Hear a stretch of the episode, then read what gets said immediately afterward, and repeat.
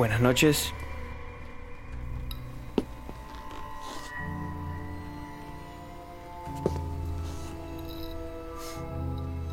Sí. Adelante, joven. Tome asiento, por favor. Gracias, gracias. No, no, no me quedaré mucho tiempo. Solo estoy de paso. Busco un presente para un viejo amigo.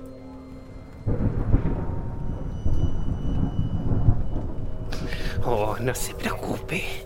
Tengo lo que usted puede llegar a necesitar. Venga, acompáñeme al salón. Solo me tomará un minuto traerle lo que busca.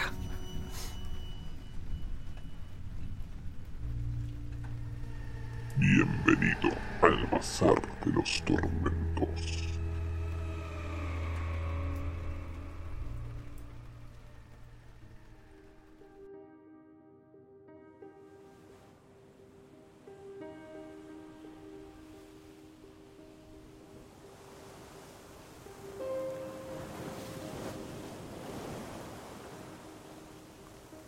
Presentamos El pescador del Cabo del Halcón de H.P. Lovecraft. Lovecraft. Lovecraft.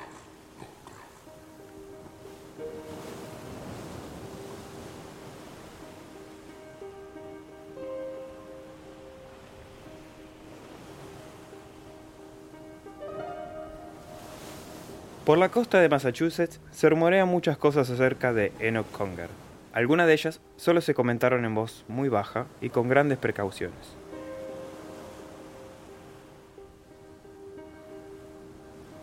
Tan extraños rumores circulan a lo largo de toda la costa, difundidos por los hombres del mar del puerto de Innsmouth, sus vecinos, ya que él vivía a unas pocas millas más al sur, en el Cabo del Halcón.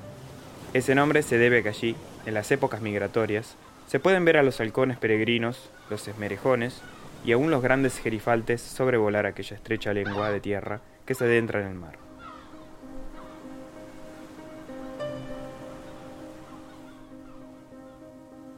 Allí vivió Enoch Conger, hasta que no se le vio más, pues nadie puede afirmar que haya muerto. Era fuerte, de pecho y hombros altos, y con largos brazos musculosos. Pese a no ser un hombre viejo, llevaba barba y coronaba su cabeza una cabellera muy larga. Sus ojos azules se hundían en un rostro cuadrado. Cuando llevaba su piloto de hombre de mar, con el sombrero haciendo juego, parecía un marino desembarcado de alguna vieja goleta, siglos atrás. Era un hombre taciturno, vivía solo en la casa de piedra y madera que él mismo había construido, donde podía sentir el viento soplar y escuchar las voces de las gaviotas, de las golondrinas, del aire y del mar, y desde donde podía admirar el vuelo de las grandes aves migratorias en sus viajes hacia tierras lejanas. Se decía que él se entendía con ellas, que hablaba con las gaviotas y las golondrinas, con el viento y con el golpeante mar, y aún con otros seres invisibles que, sin embargo, emitían en unos tonos extraños algo parecidos a los mudos sonidos de ciertas grandes bestias patracias, desconocidas en los pantanos y ciénagas de la tierra.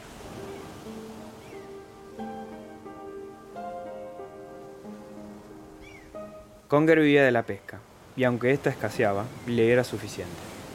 Por el día y por la noche echaba sus redes al mar. Lo que sacaba lo llevaba a Innsmouth, a Kingsport o aún más lejos para venderlo. Pero una noche lo vieron llegar solo a Innsmouth. No traía nada de pesca y permanecía con los ojos muy abiertos, atónitos, como si hubiese estado mirando mucho tiempo la puesta del sol y se hubiese quedado ciego.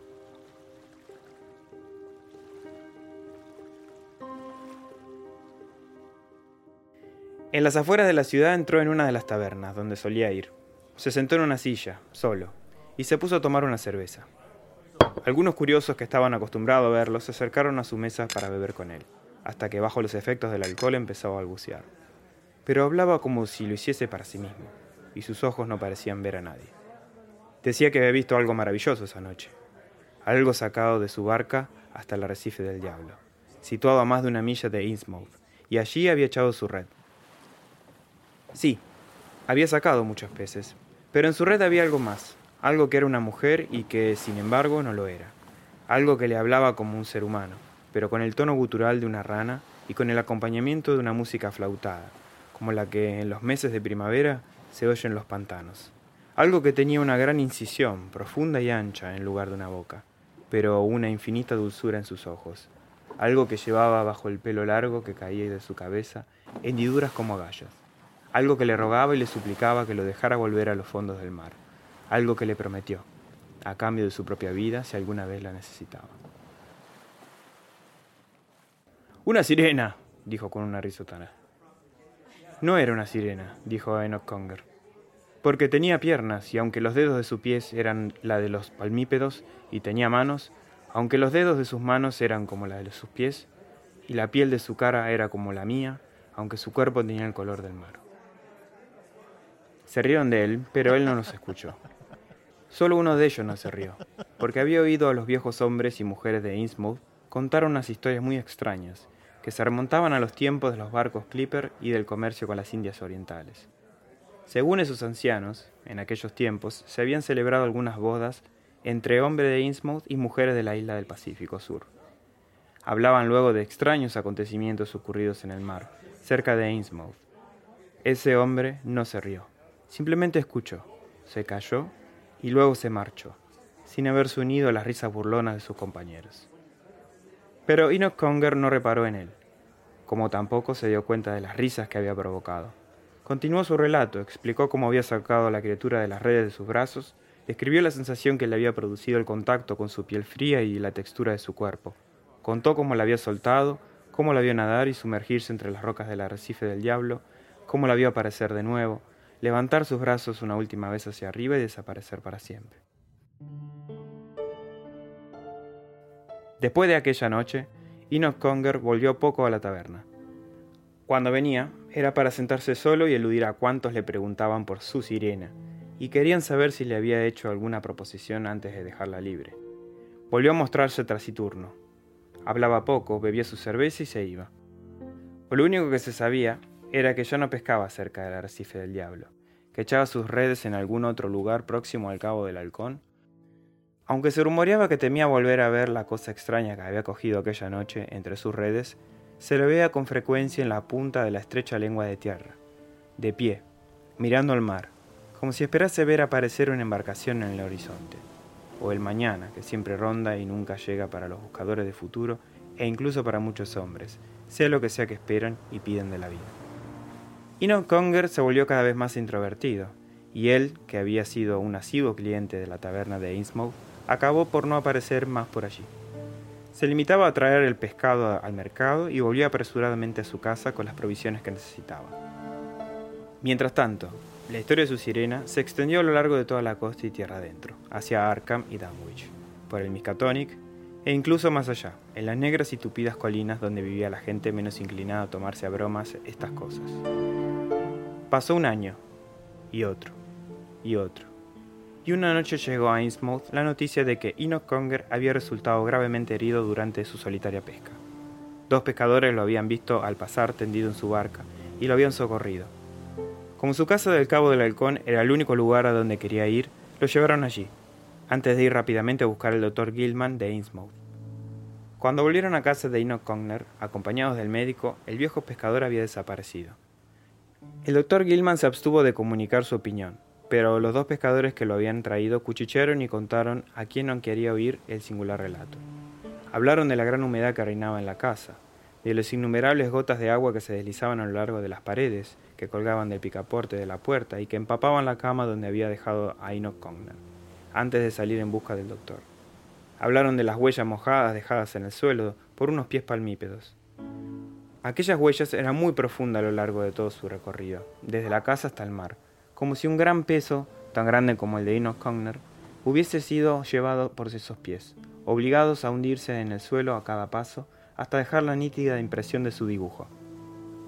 Pronto se enteró en todo el mundo de lo sucedido, pero la gente se reía de los pescadores, pues no había más que una sola línea de huellas. E Enoch Cogner era un hombre demasiado pesado como para que alguien pudiese cargar con él todo ese recorrido. El doctor Gilman no había hecho el menor comentario, salvo que había visto los pies palmípedos en algunos habitantes de Innsmouth, pero que los dedos de Ino Cogner, que había examinado en alguna ocasión, eran normales y no palmípedos. Algunos curiosos fueron a la casa del cabo del halcón para ver si podían descubrir algo nuevo, pero volvieron desilusionados. No vieron nada, y se sumaron los que se burlaban de los infelices pescadores. Al cabo de algún tiempo, aquellos dos pobres hombres fueron reducidos al silencio. Y no faltaron quienes dejaron caer la sospecha de que ellos eran quienes habían hecho desaparecer a Enoch Cogner y habían inventado aquella historia para encubrir su acción. Ese rumor se extendió también a otros lugares. Donde quiera que haya ido, Enoch Cogner no volvió a su casa del Cabo del Halcón. El viento y el tiempo la destrozaron a su antojo. Arrancaron una tabla de aquí y otra allá. Degastaron los ladrillos de la chimenea, rompieron las ventanas y hundieron el tejado. Las gaviotas, las golondrinas y los halcones que la sobrevolaban no volvieron a oír la voz que en un tiempo les había contestado. Poco a poco, a lo largo de la costa, los rumores que circulaban en torno al asesinato se acallaron, pero surgieron signos oscuros, que, si bien descartaban cualquier posibilidad de homicidio, inducían a pensar en algún fenómeno mucho más aterrador e inexplicable. Un día en que el venerable Jedediah Harper, patriarca de los pescadores de la costa, bajó a tierra con sus hombres, juró haber visto cerca del arrecife del diablo a un extraño grupo de criaturas que nadaban. Esos seres, según decía, no eran humanos del todo, ni batracios tampoco. Eran criaturas anfibias que cruzaban el agua mitad al estilo de los seres humanos, y mitad como ranas. Formaban un grupo de más de cuarenta y eran machos y hembras. Habían pasado cerca de su barca y brillaban a la luz de la luna, como unos seres espectrales surgidos de las profundidades del Atlántico. Parecían estar cantando a Dagón, un canto de alabanza, y entre ellos, sí, formando parte del mismo grupo, había visto a Enoch Cogner, nadando con los demás, desnudo, como ellos, y uniendo su voz a las suyas con el cántico de alabanza. Atónito, lo había llamado. Enoch se había vuelto para mirarlo, y le había visto la cara. Luego todos, así como Enoch Cogner, se sumergieron bajo las olas y no volvió a verlos más. Cuentan que por haber hablado tanto, el viejo hombre fue reducido al silencio por miembros de los clanes Marsh y Martin, que, según se decía, estaban emparentados con algunos habitantes del mar. La barca de Harper no volvió a salir a la mar. El viejo no tenía ya que ganarse la vida, ni los hombres que le habían formado su tripulación. Transcurrió mucho tiempo hasta que, un día, un hombre joven, que había pasado su niñez en Innsmouth y se acordaba de Enoch Cogner, regresó al puerto de esta ciudad y contó cómo él, en compañía de su hijo pequeño, había salido a remar a la luz de la luna. Ya habían pasado el cabo del halcón cuando, de repente, justo detrás de su barca y tan cerca que hubiesen podido tocarlo con un remo, surgió el torso desnudo de un hombre entre las olas. Se mantenía en el agua tal como si otros, a quienes no podían ver, lo estuvieran sosteniendo por debajo. Su cara, el rostro de Enoch Cogner, se volvía hacia el cabo del halcón y parecía mirar con nostalgia la casa que seguía allí en ruinas. El agua chorreaba de su largo pelo, de su barba, y resbalaba sobre su cuerpo oscuro, su piel debajo de las orejas, tenía como dos grandes agallas. Y luego, tan extraña y repentinamente como había surgido, desapareció, sumergiéndose en el mar.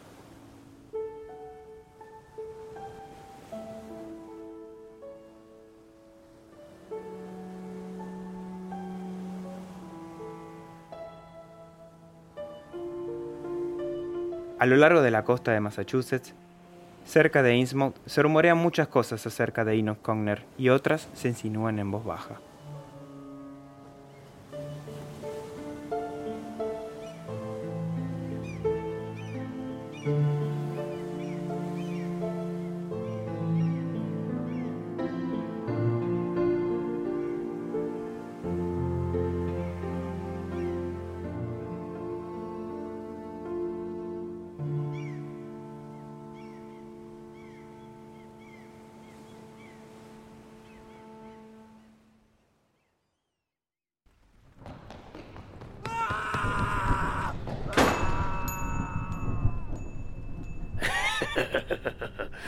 ¿Acaso no es lo que esperaba encontrar? Ah, Plutón. Otro más que se pierde la interminable noche.